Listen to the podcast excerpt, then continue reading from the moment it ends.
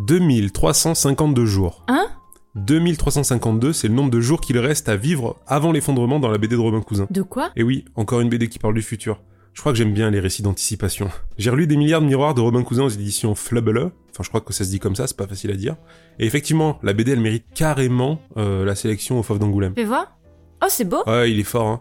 J'adore les ambiances colorées qu'il donne sur chaque page. Son dessin est ultra épuré et tout est représenté avec un minimum de traits et des formes géométriques, enfin c'est vraiment bien foutu quoi. Et en plus de ça, c'est intéressant et intelligent.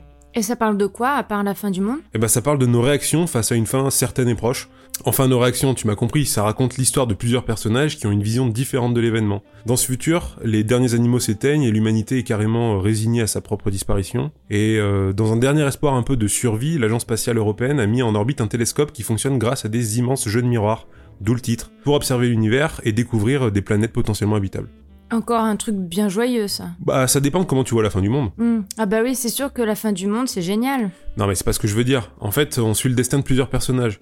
Une astrophysicienne, Cecilia, et son mari qui travaillent dans un conservatoire zoologique, et euh, Antimadmi, euh, le leader d'une communauté autonome qui cherche à rentrer en communication avec des aliens. Oula, des aliens? Ouais ouais, mais enfin c'est plus compliqué que ça. En fait, Cecilia, elle va faire une énorme découverte. Grâce à ce télescope, elle va apercevoir des lueurs sur Gamma Cephei, c'est une planète.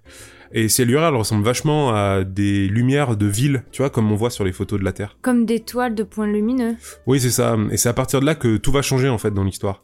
Suite à cette annonce, euh, les gens ils vont commencer à réagir de manière complètement différente. T'imagines bien que si on nous annonçait un truc de cette ampleur, ça remettrait pas mal de choses en question, et les gens auraient sûrement des réactions bah, complètement inattendues. Bah oui, mais d'ailleurs c'est dingue, parce que pour le moment le scénario n'est pas invraisemblable. Si on se projette dans une trentaine d'années, on se dit que c'est possible. Ah, mais carrément. hein. Et euh, c'est là un des points forts de la BD pour moi. Et du coup, c'est quoi la réaction des gens? Bah en fait, t'as un peu un éventail euh, assez représentatif. T'as des scientifiques qui remettent en question l'observation.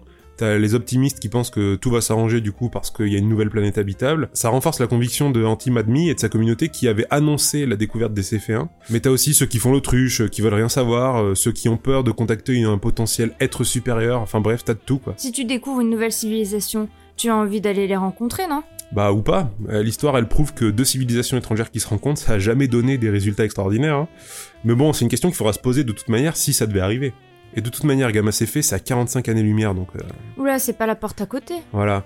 Enfin bref, euh, là où l'auteur est super fort, c'est qu'il arrive à nous projeter dans cette situation de fin du monde, et d'une découverte qui pourrait tout remettre en cause. L'histoire est super bien construite, et même si l'urgence climatique c'est le sujet principal, bah il parle aussi de plein d'autres trucs, genre la diffusion des fake news, euh, les prétendus experts en tout genre, euh, la manipulation des médias, etc. Donc c'est un sans faute pour toi. Euh, ouais, j'aurais juste aimé que ce soit un peu plus long, hein, mais bon, ça c'est parce que euh, j'en veux toujours plus.